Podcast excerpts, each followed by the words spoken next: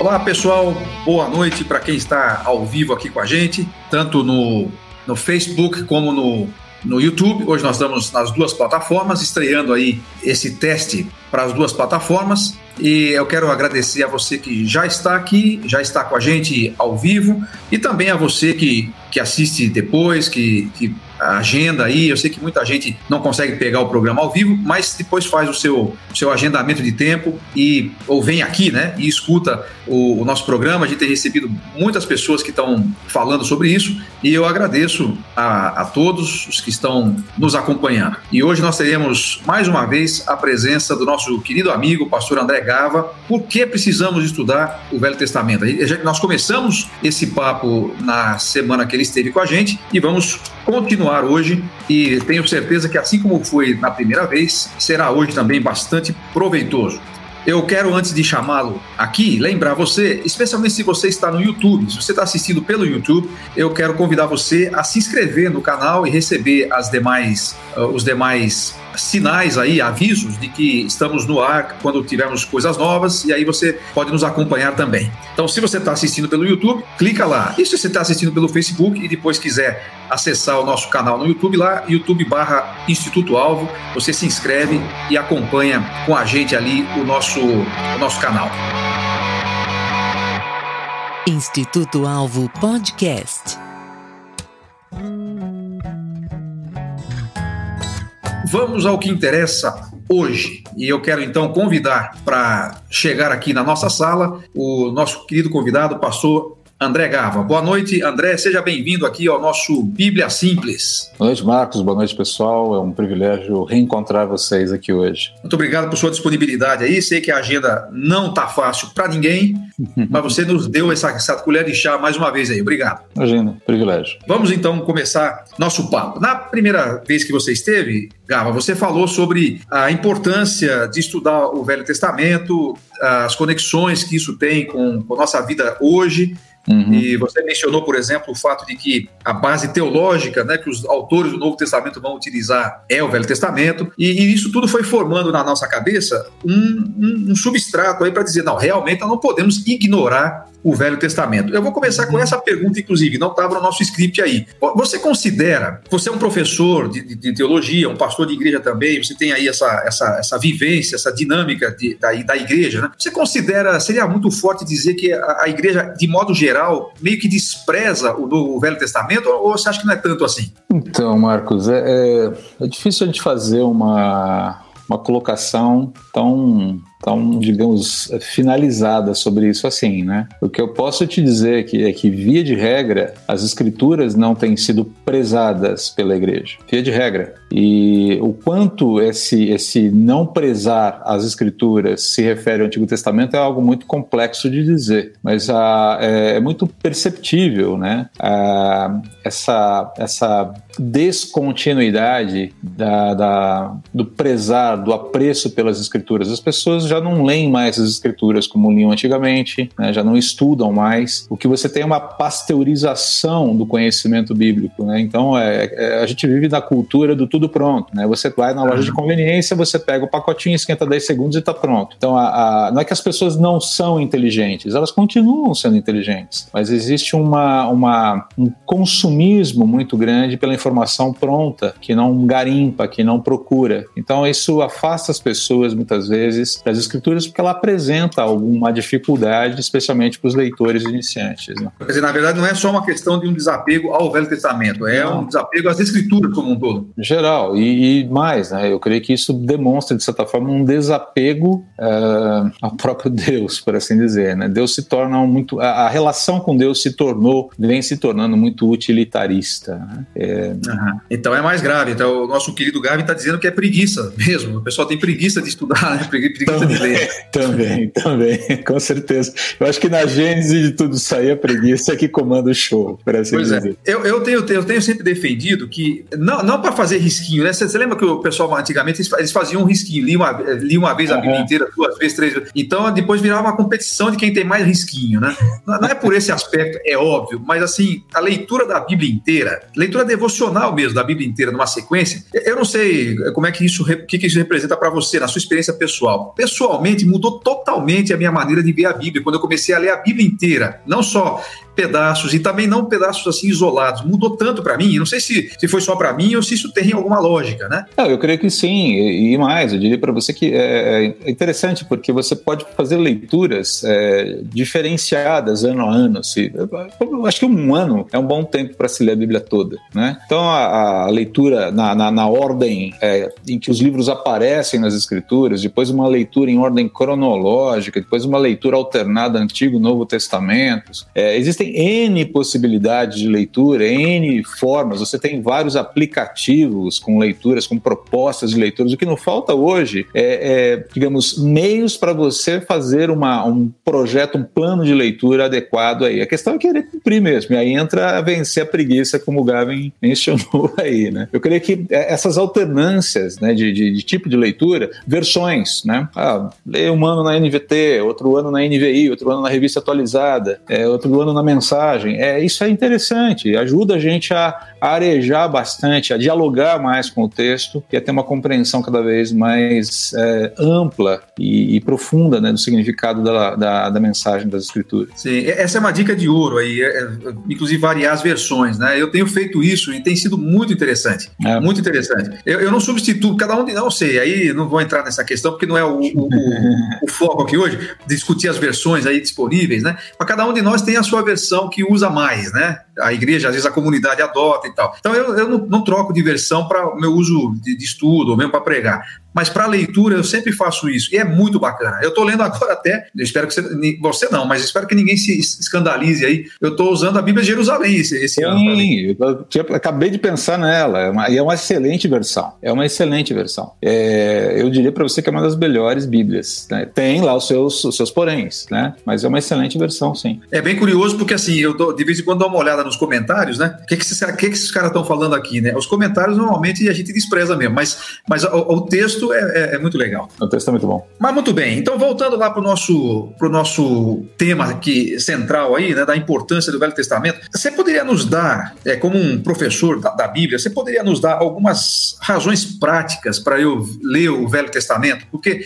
uh, é, é, tão importante, você já deu algumas dessas razões na outra semana, mas é, é, pelo que eu entendi, eram tantas que não deu para falar tudo de uma vez, e aí nós deixamos um pouco para hoje aqui, né? Então, o que é, você poderia me dar alguma, alguma razão para o leitor é, de qualquer nível, eu diria, né? não só para os recém-convertidos ou para tem professores aqui nos assistindo, que razões mais a gente poderia acrescentar para que a gente começasse, ou começasse não, mas que a gente incentivasse a leitura do Velho Testamento? Bom, como eu, eu mencionei, eu acho que é sempre importante falar o óbvio, né? A questão da obviedade para a gente atualmente é essencial. Ah, lembrando que a gente tem uma história completa, eu preciso conhecer é, o, qual é a história, qual é o problema, antes de entender qual é a solução. Então, essa é uma, uma, é uma coisa na qual eu bato sempre, porque não dá para você entender o fim de uma história sem entender qual é o problema colocado para aquela história. Nós vivemos de meta, metanarrativas, né? Nós, nós somos seres que precisam entender uh, para onde a história caminha, né? E então a, a, a necessidade de compreender a história, compreender os personagens,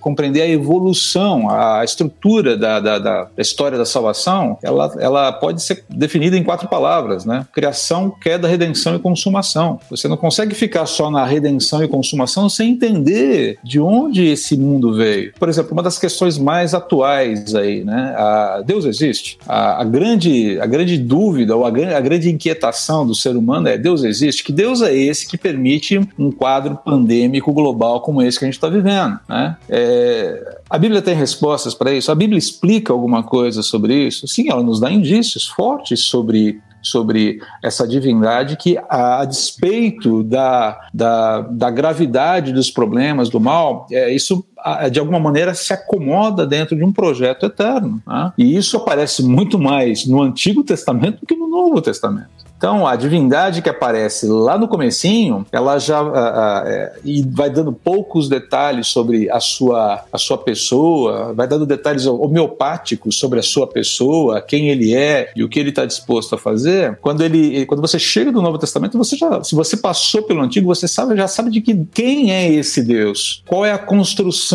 qual é o caráter dele, qual é a, o punch dele, quem ele é, que tipo de pessoa, qual é a, a, o pensar, qual é o caminhar, qual é o, o, o a forma que, como ele, ele vê a realidade e entende muito bem qual é a intenção dele na encarnação, por exemplo. Você não consegue entender encarnação se você não consegue perceber todo, todo o caminhar da história no Antigo Testamento. O que é a encarnação? Né? Que que... Então, é, é óbvio, poderia citar várias outras coisas, mas eu creio que essa é a questão primordial aqui. Ah, você, você citou um ponto aí que é, que é fantástico de pensar. Né? Deus está se revelando né, na, na, na Escritura e você tem que ir lendo para conhecer como é, que, como é que é esse Deus. Né? A pessoa quer já chegar a uma conclusão sobre quem Deus é, se ele é justo, eh, se ele não é justo. A gente quer ensinar a Deus o que é justiça, né? é um negócio meio doido, mas eh, a gente quer fazer isso sem conhecer Deus, sem conhecer o que, é que ele pensa, quem conhece, como é que ele age e reage. Né? E, e isso você vai fazer desde o começo, quando ele se revela.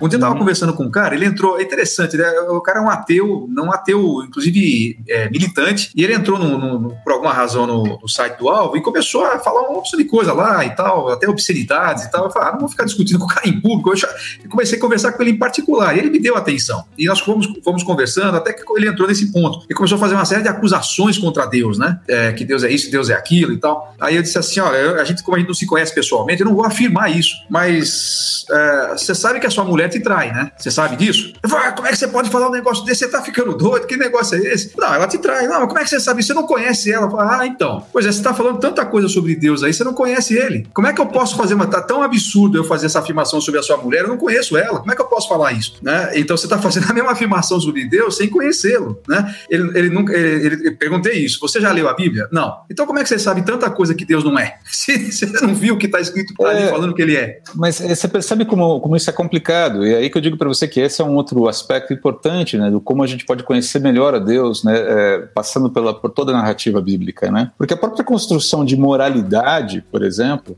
a própria construção de certo e errado, esses ataques muitas vezes que é, ateus fazem a Deus, ele só tem sentido se ele considerar a existência de um lastro é, transcendente de bondade. Existe um referencial de bondade absoluto. Se não existisse referencial absoluto de bondade, é, não faz o menor sentido você falar que a, a, o sofrimento é um problema, que o sofrimento acusa Deus, que o sofrimento é, é coloca, lança Deus em, em, coloca Deus em xeque, esse tipo de coisa. Não faz sentido. É, Jean Paul Sartre ele falou sobre isso num manifesto que ele, que ele escreveu. Acho que não sei se eu mencionei isso aqui para vocês. Como eu falo, eu menciono várias várias vezes, dou várias vezes os mesmos exemplos em, em ocasiões diferentes. Me perdoem se eu sou repetitivo aqui, né? Mas o Jean-Paul Sartre, num, num, num, manifesto chamado O Existencialismo é um Humanismo, ele, ele menciona justamente isso. Ele fala: olha, a questão é que a, nós, a, o existencialista ele vê com um grande, como um grande problema Deus não existir. Isso na visão existencialista. Né? Uhum. É, ele vê como um grande problema, porque quando, sem Deus desaparecem todos os referenciais de um, de um, uh, de uma instância luminosa. Ou seja, você não tem um céu in inteligível onde está instanciada a bondade. A gente está por conta própria. Desaparecem todos os parâmetros de bondade,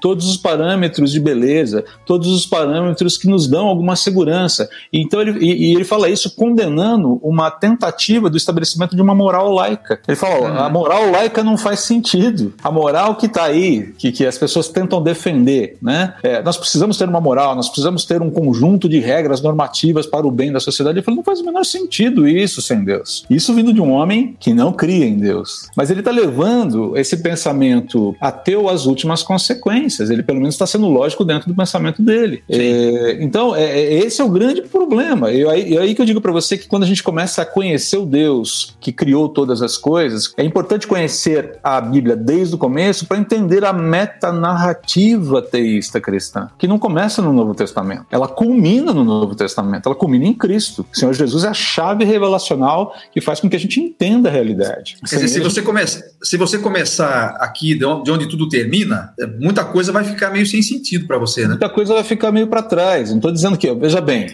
não estou dizendo que se você conhecer a Cristo e tomar uma decisão por Cristo, ah, Senhor, eu sou um pecador, estou arrependido dos meus pecados, confio em Jesus. Essa é a essência do Evangelho. Ok. Tá? Você não vai deixar de ir para o céu porque não conhece toda a Bíblia. Mas eu creio que se você Sim. tem oportunidade, aquilo que a gente falou, acho que a semana passada, a semana retrasada, né? Deuteronômio 29 e 29. Há, há coisas que são, é, que Deus nos deu para que as conheçamos, para que as pesquisemos, para que as sondemos. E há certas coisas que pertencem a Ele. Ah, ele nos deu uma revelação, Ele nos deu uma informação e é esperado que a gente o conheça, né? E a ideia de conhecê-lo é porque conhecer a Deus me ajuda, é, já falei isso, né? Mas é, me ajuda no conhecimento de mim mesmo e me ajuda a ter segurança sobre o que significa andar com Deus nesse mundo, ainda mais no mundo como esse que a gente está vivendo hoje. Né? É, o Anderson Vieira está tá perguntando assim: se a ênfase na criação e na queda não explica uma tendência de pular de Gênesis 3 para o Novo Testamento. O que, que você acha dessa, dessa ideia? Se pode explicar de alguma maneira? É, porque a gente, a gente acho que está querendo dizer que trabalha muito a, a narrativa do Gênesis né, 1, 2, 3 e já faz a conexão com o Salvador, né? Olha, eu não sei. É, talvez haja, haja pessoas que façam esse pulo, né? Ah, mas, novamente, nós precisamos lembrar que para chegarmos na redenção, nós precisamos entender o caminho da redenção. Né? É, Gênesis, é, o que, que a gente tem em Gênesis 1, 2 e 3 que falam a respeito da redenção? O proto-evangelho, Gênesis 3,15. E é uma informação que, diga-se de passagem, para a gente está muito clara, porque a gente já tem a revelação toda completa. Agora, fico tentando imaginar Adão e Eva ali no fervor da situação, procurando discernir o que é que Deus está querendo dizer com aquela promessa. É, vamos lembrar, não sei se vocês, deixa eu ler aqui para vocês, né? deixa eu abrir aqui, para que ninguém, para que as pessoas saibam do que eu estou falando. Gênesis 3,15, né? Promessa de Deus. Não precisa. Não, não precisa. Acho que não só falar, só escrever aqui, já, só ler aqui já, já, já resolve. Porém, inimizade entre você e a mulher, aqui falando, né, para a serpente, né? Porém, inimizade uhum. entre você e a mulher, entre a sua descendência e o descendente dela. Este lhe ferirá a cabeça e você lhe ferirá o calcanhar. Cri, cri, cri, cri. É, eu fico pensando que na, na mente, provavelmente na mente do primeiro casal, do casal primevo, no momento em que nasceu o primeiro filho, é, já havia uma expectativa ali de que a redenção viesse através dele. Quem foi o primeiro filho? Caim. Descrito, Caim. É, é, nós sabemos que eles tiveram muitos filhos, né? Mas os nomes, nós temos a descrição ali de Caim, Abel e depois Sete, enfim, né? É, não todos os nomes, não todos os filhos que eles tiveram. Eu fico imaginando se a expectativa, porque o trauma da separação foi grande. A gente lê é, a, a, queda como se fosse assim, quase que um. Ah, ah, fizeram uma arte no jardim da infância e foram mandados embora, embora para casa. Né? Não é isso, foi algo extremamente grave. Foi, eu imagino, eu tento imaginar, não consigo conceber o tamanho do trauma que Adão e Eva viveram naquele, naquele momento. Então, essa promessa de uma resolução é colocada aqui, mas para esse casal que tinha inclusive acesso direto a Deus, não está claro o que vai ser isso aí. Ele jamais, você... jamais poderia imaginar que, que, seria o que nós hoje sabemos. Né? Não, imagina, tem, imagina, eles já sabiam que se tratava de Jesus. Não, não sabia, não, não sabia. É mesmo, acho que mesmo muito mais tarde do que isso, né? Se você pegar, por exemplo, os profetas lá, é, eu já ouvi quem, quem, quem explicasse lá o Salmo 22 dizendo que, que até parece isso mesmo, parece mais um repórter na frente da, da, da cruz de Cristo, ou de uma, de uma pessoa sendo crucificada, não, não precisa necessariamente ser de Cristo. A descrição ali, até física e tal, mas daí a você pensar que Davi sabia que era de Cristo que ele estava falando? Não, não. Não, não dá, né? Não dá, não dá. Você tem, na verdade, algumas referências que, inclusive, aquilo que a gente conversou em um outro momento, né? Você tem, inclusive, algumas referências, né? Algumas, é, é, algumas profecias messiânicas que, quando o profeta escreve, quando ele tem aquela revelação e ele, e ele a, a, registra aquilo pelo poder do Espírito, ele não tem uma noção clara do que vem pela frente. Algumas coisas se acomodam ao seu momento imediato. Aquilo que a gente chama de dupla referência nas escrituras proféticas, né? Você tem uma, a, a, o texto diz respeito a algo imediato, né? a, existe uma acomodação imediata, mas há, há também um sentido é, mais, digamos, longínquo da realidade do profeta que ele não consegue capturar. Então, porque existe uma, algo escondido para ele, algo que não está revelado para ele, algo é, que ele, sobre o qual ele não tem acesso ainda, né? e talvez nem venha a ter.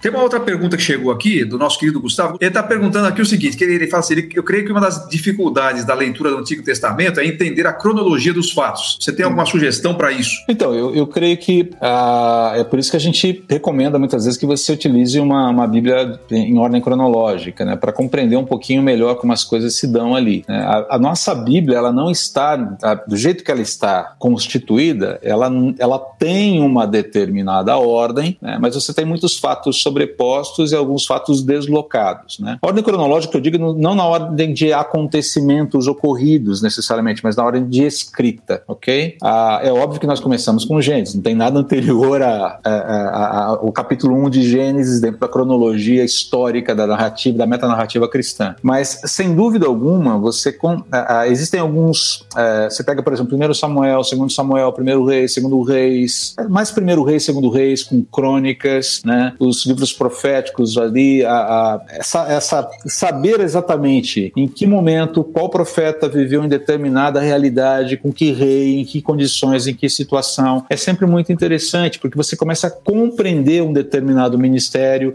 a ênfase daquele ministério, o problema é, é, é subjacente ali e, e, qual era a dinâmica de Deus é, no tratamento com o povo naquela ocasião. Então, sem dúvida, uma Bíblia cronológica ajuda nesse ponto, né? Ela ajuda a gente a perceber aí, a fazer os encaixes com um pouco mais de tranquilidade. É. Acho que você sabe disso, mas eu vou aproveitar aqui para.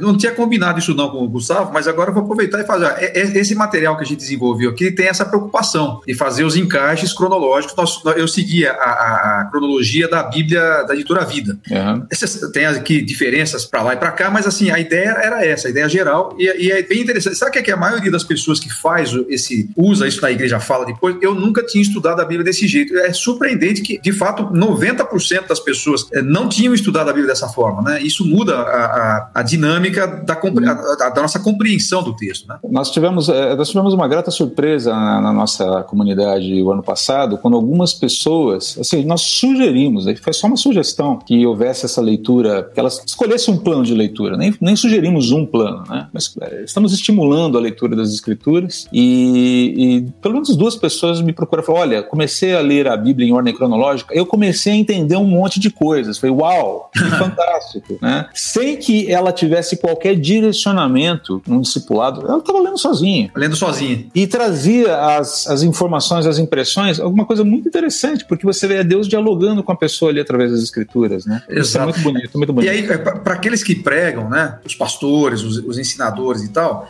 é, vai, vai um detalhe interessante. Eu comecei a escutar a gente falando assim: agora, quando o pastor fala tal coisa, eu consigo fazer uma conexão. A gente, a gente, a gente tá tão, tá tão claro para aqueles que ensinam essa conexão, mas para a maioria das pessoas não está. Não, é, é impressionante. A, a, e é gostoso quando você percebe essas conexões sendo feitas. E essa, e muitas, sem que você precise muitas vezes forçá-las. Exato. A própria quando leitura a, nessa ordem já já. A própria leitura, quando a própria pessoa, né, vem toda, puxa, André, descobri isso, André, isso aqui que está acontecendo, isso aqui que está sendo falado, é isso, tem a ver com aquilo? Tá certo, é isso mesmo. É Sim. gostoso. Eu diria para você que um pastor ele fica extremamente contente quando a galera lhe dá o trabalho né, nesse sentido, né? O pessoal começa a conhecer mais a Bíblia, exige mais dele. É bom, é bom, a gente tem que correr atrás do prejuízo. Mas é que às vezes, às vezes o papel do ensinador não é nem tanto, é, também é lógico, mas assim, não é só ele mergulhar no texto e, e trazer a coisa mastigada, mas dar os caminhos para a pessoa estudar, Sim. né? Eu creio que o papel de um educador, sobretudo, é a moderação. Moderação no sentido de ser moderado, no sentido de moderar, de você ajudar. E eu tenho um elemento adicional, né? Eu fui professor de apologética. Hum. E, apolo, e, o, e, e, o apologeta ele tem uma característica que a maioria das pessoas não gosta muito. Ele sempre devolve a pergunta. é, então, assim, é, tem muita gente que não gosta de conversar comigo porque sabe que eu começo devolvendo uma pergunta, invariavelmente. Né? Eu provoco, eu gosto de provocar, mas não é no sentido de provocar para fazer mal ao outro, mas é de expor. Falei, você está pensando no que você está, no que você está dizendo, no que você está escrevendo? Você está considerando as implicações do seu pensamento, da sua linha de raciocínio? Sim ou não? E, e, e é essa a ideia, né? Então, eu creio que a, a, a educação verdadeira, ela, ela busca trazer uh, o aluno ou o fiel da igreja, a ovelha da igreja, uma reflexão sobre aquilo que é a fé dela, né? É, é isso que a educação verdadeira faz, e não simplesmente despejar um monte de conhecimento em cima da, da, da cabeça da, das pessoas como se fosse um caminhão de melancias capotando em velocidades estratosféricas por aí, né? Agora, eu quero te fazer uma, uma pergunta. Você, você, mencionou uma expressão, talvez alguns não tenham, não tenham entendido bem. Opa, você mencionou opa. aí, você, você, mencionou ali atrás a expressão o proto-evangelho. É uma, é uma expressão técnica, digamos assim. Mas o que, que você quer dizer Sim. com proto-evangelho? Para o pessoal entender bem. Seria o germe do evangelho, a, a primeira informação em relação à intenção de Deus de redimir a humanidade, de não deixar deixar o problema é, acontecer ad infinitum. Ou seja, houve uma perturbação no sistema criado por Deus e ele toma a iniciativa assim que o problema acontece de é, resolver o problema. Né? É um problema criado pelo homem, pela indisposição do homem, pela indisciplina do homem, e Deus já manifesta, ainda que embrionariamente, de uma forma muito é, resumida, sintética, de uma maneira muito é, econômica, por assim dizer, tá? a sua intenção de resolver o problema. Ele falou: Eu vou que dar conta disso aqui. Está, está se referindo a Gênesis 3,15, pelo menos esse é o primeiro momento em que isso acontece. É o primeiro momento, é, o, é, é a primeira informação. Ali Deus está dizendo: Eu vou punir o mal. Uhum. Eu vou punir o mal. Eu vou resolver o problema é, do mal. O mal não vai ficar sem punição infinitamente. Né? Essa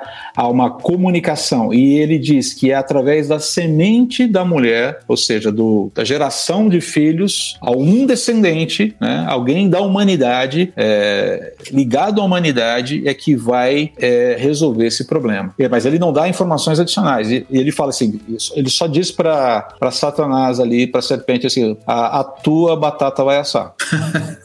a tua batata vai assar. E, e, a informação é essa. E o mais interessante é que provavelmente, provavelmente não, com certeza nem Satanás consegue compreender a dimensão dessa promessa. Né? Só que Satanás vai ficar atento a cada revelação nova para ir entendendo, né? E é por isso homem... que é importante conhecer as escrituras, porque ele conhece as escrituras. Exatamente. Na tentação, de, na tentação de Jesus, ele deixa isso claro. Conhece, inclusive, o suficiente para fazer as suas distorções para dar aquilo que ele quer, né? No Sim, a, a o fato é, é, ele trabalha com falsificação. Ele não cria nada. Ele é um falsificador. Ele é um falsário e ele vai falsificar as verdades. Então, quando você não conhece os elementos cruciais, todos os elementos que formam a cosmovisão cristã, é muito fácil você ter esses elementos falsificados, adulterados e comprar é, carne de gato como se fosse coelho, né? Agora, outra coisa também que você mencionou ali numa, numa das, das respostas iniciais, né? É, você falou que Deus vai se revelando e se vai se tornando, vai, vai, vai se tornando, vai se fazendo conhecido ao longo da, da, da metanarrativa e tal. E, e, aí ele vai dando leis, por exemplo, né? E, e, e, uma hora é um código, finalmente chega num código lá e tal, que é, vamos falar aí da lei de Moisés. E a lei de Moisés, ela vai ser, quando você, é, uma das coisas que mais me, me, me chamou a atenção quando eu comecei a ler a Bíblia inteira, que eu não tinha, olha, talvez tenha 15 anos que eu passei a ler a Bíblia inteira, mais repetidas vezes,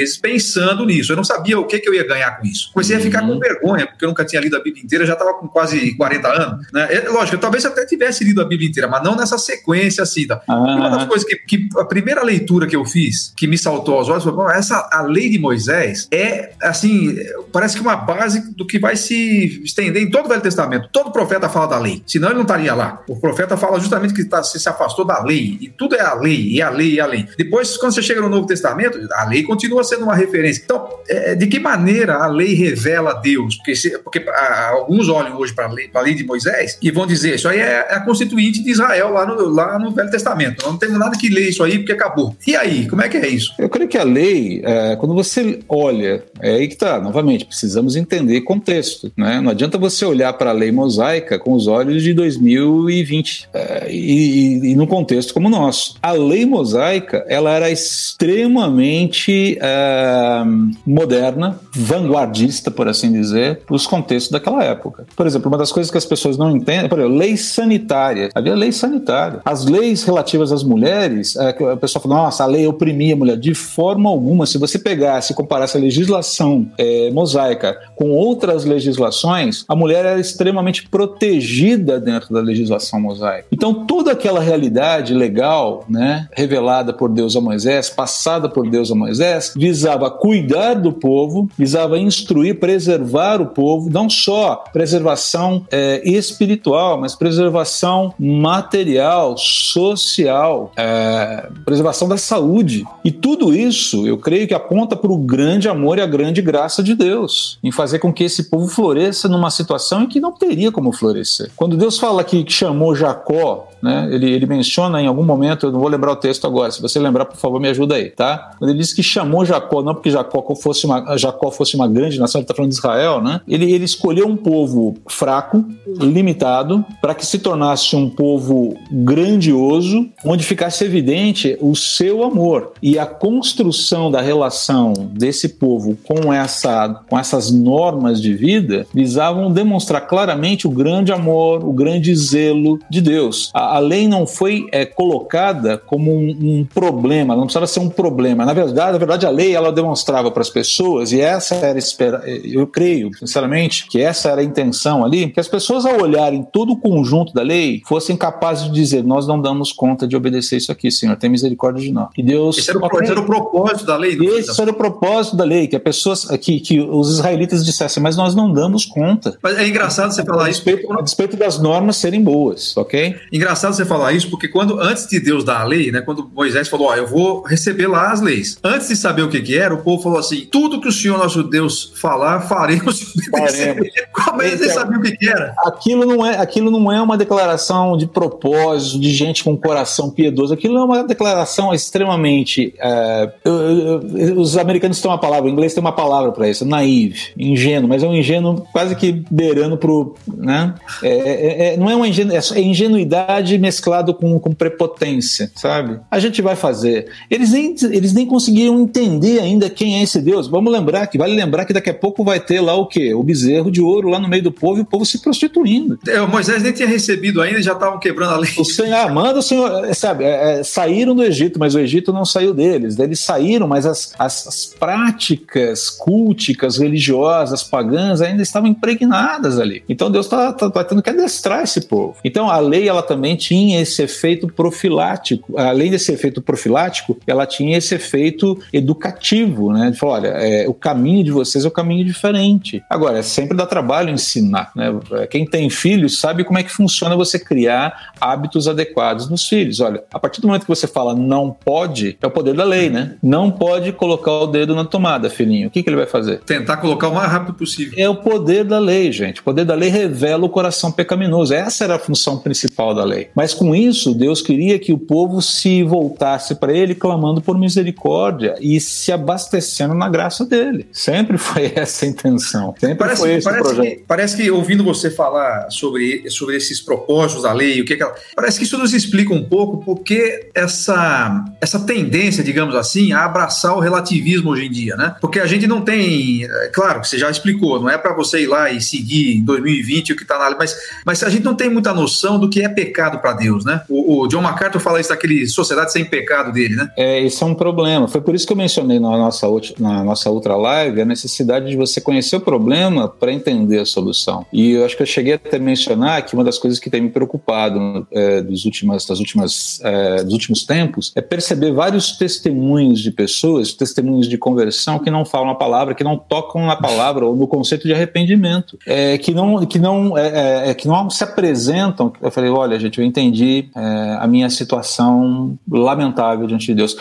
Não existe boa notícia sem má notícia. E, e o problema todo é que eu creio que muito dessa, dessa situação se instalou em função desse politicamente correto que começa a rondar as igrejas, em que você não pode falar de pecado, você não pode falar de coisas que desagradam as pessoas, você tem que o tempo todo estar estimulando as pessoas a, a, a lidarem com a sua autoestima, né? Bom, é aí que eu digo que a, me ajuda muito compreender a realidade de tratamento de Deus no Antigo Testamento. Não é que Deus é durão e desce porrete em todo mundo o tempo todo, muito pelo contrário. Você vê momentos de profunda ternura de Deus com gente muito chata. Elias, por exemplo, né? Elias está lá no momento, depois de ter vivido uma das experiências mais sensacionais que alguém poderia viver com Deus no seu ministério, ele entra numa depressão lá de, de, de você fala, cara, o que está acontecendo com esse sujeito? E Deus vai lá e trata Elias com muito cuidado, com muito zelo, fala com é. ele num sussurro. É esse caráter de Deus que a gente precisa aprender. Eu não consigo, é, é eu preciso construir essa essa essa uh, visão normativa, essa visão não normativa, quer dizer, é normativa porque Deus fala o que é, então a gente tem que entender que é aquilo lá mesmo. Mas essa visão sobre o caráter, sobre a pessoa de Deus, eu não uhum. consigo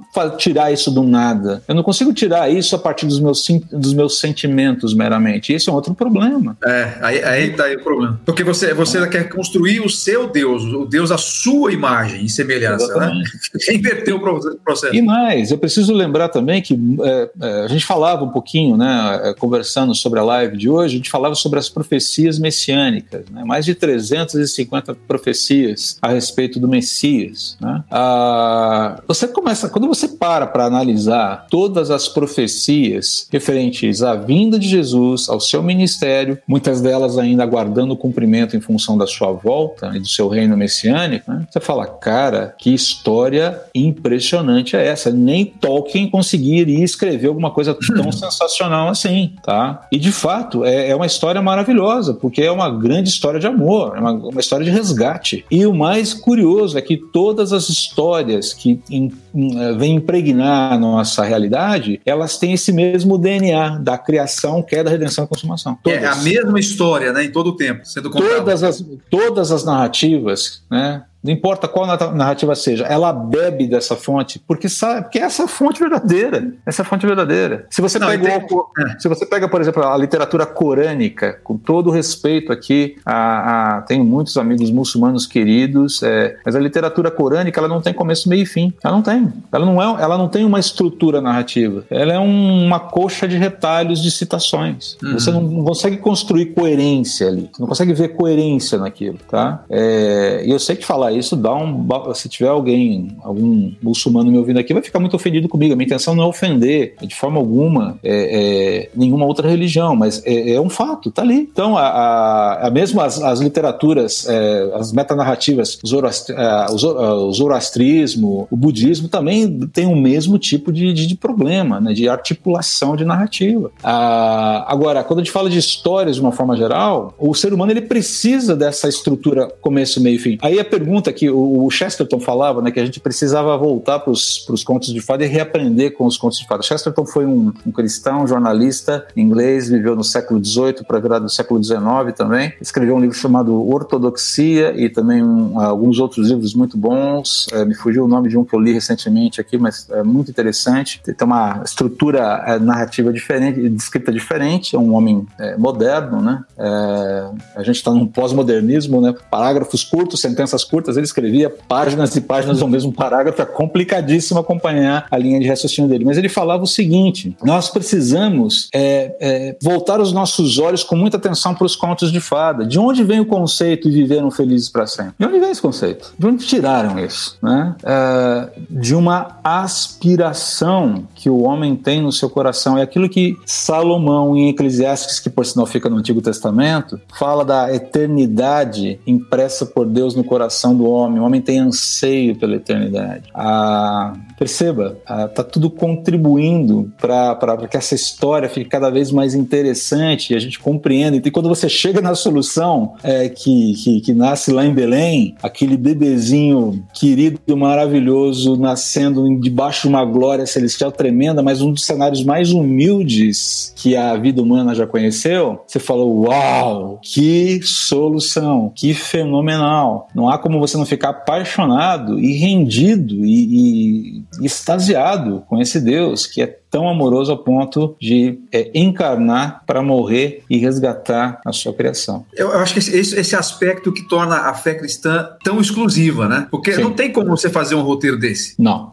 Não, não, tem, não, não existe paralelo. Para começar, esse que você falou aí, que é o principal de todos. Todas as, as crenças e todas as religiões, você faz alguma coisa para agradar a divindade. Exatamente. Agora, na narrativa bíblica, Deus se faz não. homem para te salvar aqui. É uma, uma loucura mesmo isso na, na, na, nossa cabeça. Na verdade, é Deus falando o tempo todo assim: você não tem nada que eu precise, mas você tem, mas eu tenho tudo que você necessita. Eu sou tudo que você quer. Eu sou tudo que você precisa. Essa, inclusive, é a conclusão de Salomão no final, no capítulo 12 ali de de, Eclesiastes, que Sim. fala de tudo que a gente tratou até aqui. Uma coisa, a conclusão é: tema Deus, porque disso depende a sua vida.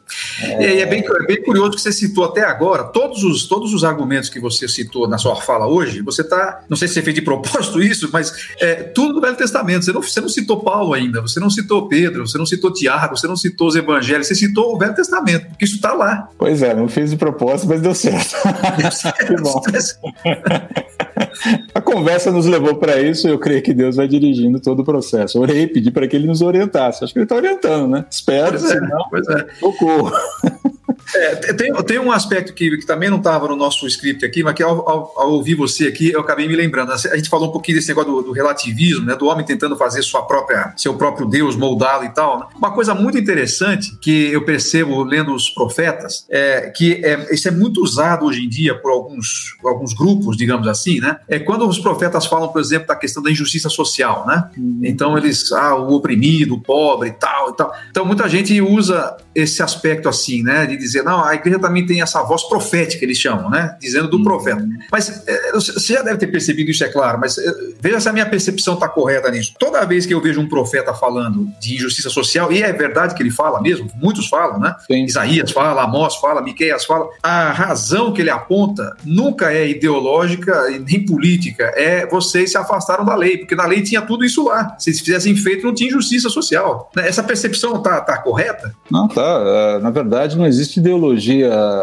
à esquerda ou à direita nas escrituras. É, Deus não precisa de ideologia humana para resolver o problema do homem. Ele dá conta disso sozinho. O, é, sem dúvida alguma, é, é, a Bíblia ela não, ela não recomenda o assistencialismo tá? e nem o liberalismo econômico, eu acho. Ela recomenda que as pessoas cuidem umas das outras. Ela recomenda que, como expressão do meu amor por Deus, como resposta ao amor de Deus por mim, eu é, permita que esse amor seja canalizado na direção do outro. Existem regras dentro da lei mosaica para o cuidado do órfão, da viúva, do estrangeiro e do pobre. Agora, isso não faz da Bíblia, não faz do Pentateuco, não faz da lei mosaica um tratado marxista. E eu fico muito triste com quem tenta enviesar isso, tanto para a esquerda quanto para a direita. Porque, na verdade, eu creio que em Jesus Jesus, só Jesus, e é por isso que eu defendo a necessidade de um reino milenar. Nesse reino milenar, eu creio que a verdadeira individualidade, a verdadeira comunidade serão libertadas definitivamente do individualismo e do comunismo. Não é nem capital Perfeito. e nem socialismo. Perfeito. Tá? Inclusive, é a, lei,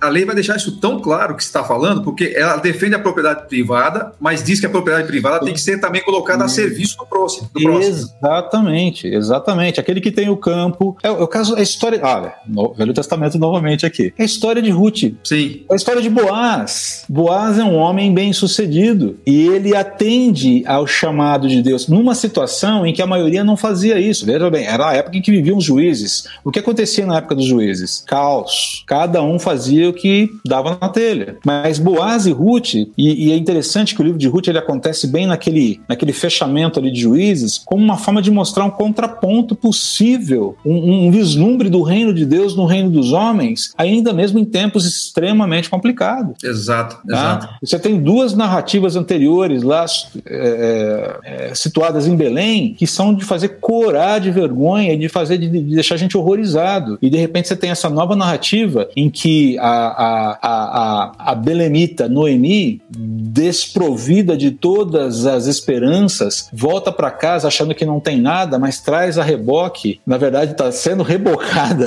pela, pela nora moabita, estrangeira, viúva, pobre, que agora vem buscar refúgio sob as asas do Deus da aliança. E Boaz abençoa essa moça e ele a estimula a continuar produzindo. Veja Exato. bem, Boaz não chega e fala: não precisa trabalhar, não, que eu vou te dar um, um cartão aqui para você tirar, sacar uma graninha no final do mês. Não, ele, ele, ele a estimula e fala: olha, não precisa ir para outros campos, trabalhe aqui com as minhas servas. Ele faz tudo que está ao seu alcance para que o trabalho de, de Ruth seja bem sucedido. É essa a dinâmica do reino de Deus. E a própria Noemi incentiva a Nora a trabalhar também. Na verdade, ela, ela, é, ela é recuperada da sua apatia quando, Noemi, quando o Ruth chega com o equivalente a um mês de trabalho ali, né? Um dia. Peraí, onde você foi parar? Né? O que, que você fez? Né? Quem te abençoou? Que... E aí, quando o Ruth começa a contar a história, Noemi percebe que o Deus da aliança não a abandonou. E é interessante Exato. que os nomes de Deus ali fazem todo sentido, ok? O Todo-Poderoso, o Deus da aliança, o Senhor da aliança. Toda essa construção é importante para a gente compreender o drama de Noemi e o como ela está extremamente magoada com Deus ao ponto de falar: olha, eu não me chamo mais Noemi, agradável, agora meu nome é Mara, amarga. E como Deus transita. E é interessantíssimo você ver como, é, como essa história vai sendo construída dentro daquela realidade tão, tão terrível, ao ponto de você chegar lá no final e você ter uma cronologia maravilhosa acontecendo ali. Não vou dar mais spoiler, se você quiser agora descobrir o que acontece, vai ler Ruth lá. Vai ler.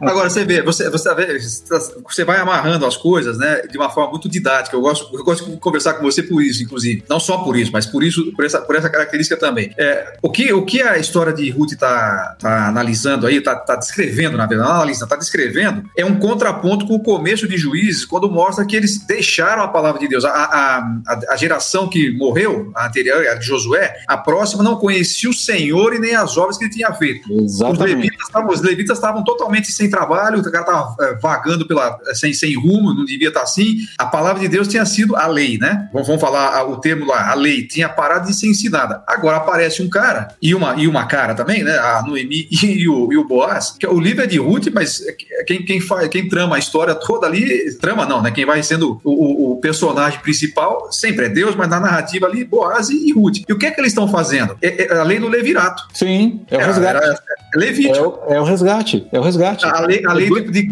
do campo para o estrangeiro. Deus, tá Deus demonstrando claramente a possibilidade do resgate nas soluções mais terríveis, nos, nos cenários mais terríveis. É, é, Boaz e Ruth encarnam a excelência do reino de Deus no meio de um cenário de guerra, um cenário depauperado de, de, de moralidade, é, completamente destituído de, de esperança, um cenário de pobreza. Pobreza moral, pobreza espiritual, pobreza de todos os tipos. E fazem isso cumprindo a lei, não é? Quer no dizer, momento, voltando... não, e, o mais, e o mais interessante é que Boaz, ele, tem, ele é tão íntegro que ele ainda busca, falar, olha, eu, eu, assim, eu estou na, na linha do, do, do, do, do, Eu sou um resgatador, mas eu não sou o primeiro. Tem outro que tem direito. Ele vai atrás do outro. Que já deveria, inclusive, que já deveria, inclusive, ter se tocado de que tinha responsabilidade. Sim, mas tá, sabia aquela, que... aquela velha história, eu vou ficar quieto aqui, porque se eu ficar quieto, talvez ninguém se lembre dessa história e eu não preciso me preocupar. E quando ele percebe que os seus interesses serão é, é, atingidos, ele fala: ah, quer saber? Fica para você, Boaz. É interessante que são essas pessoas que saem da história. São essas pessoas que não deixam legado. É, o é justamente, fulano, né? é justamente aquele, aquele que se apega a Deus, aquele que busca, aquele que entra na brecha, aquele que tem o seu coração sintonizado, é,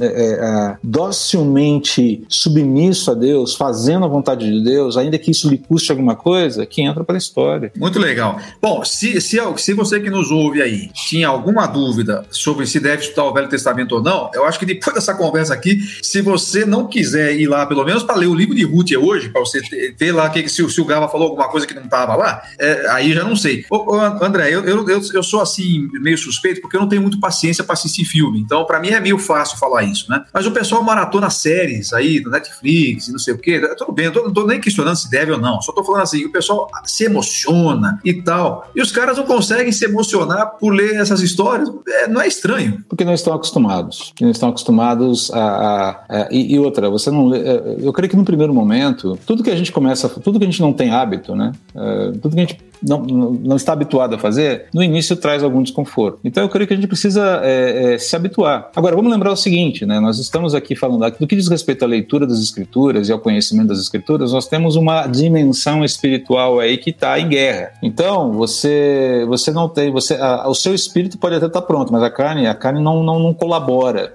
E nós temos uma, uma indisposição de uh, outras instâncias aí espirituais que vão tentar fazer fazer de tudo para que você não, não é, a, assuma essa agenda mais próxima de Deus. Agora, eu creio que muito é hábito. Uhum. É, e show preguiça, como disse o, Ga, o Gavin, né? é, sim, sim. Show preguiça.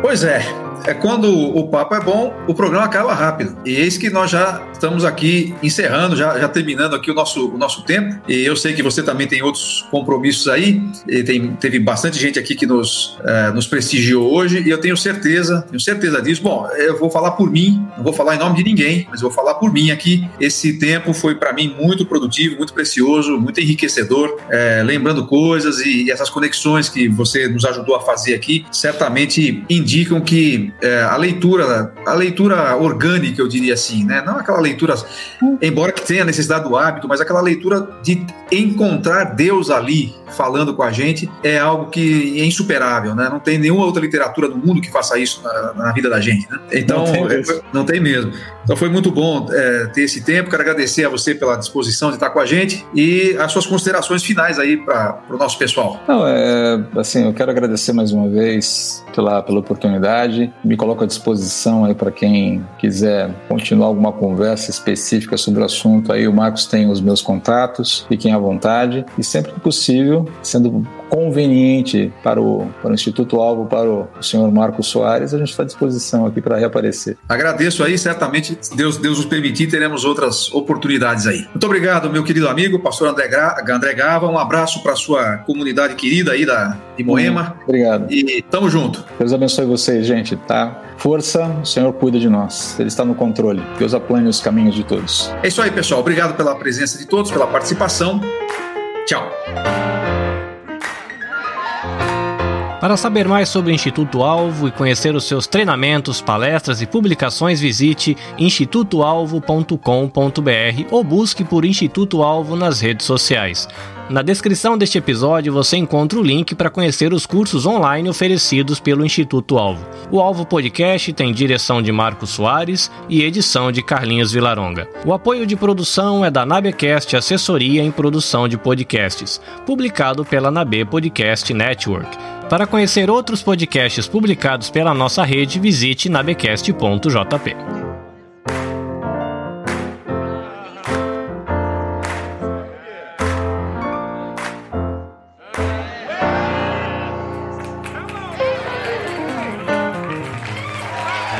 Instituto Alvo Podcast.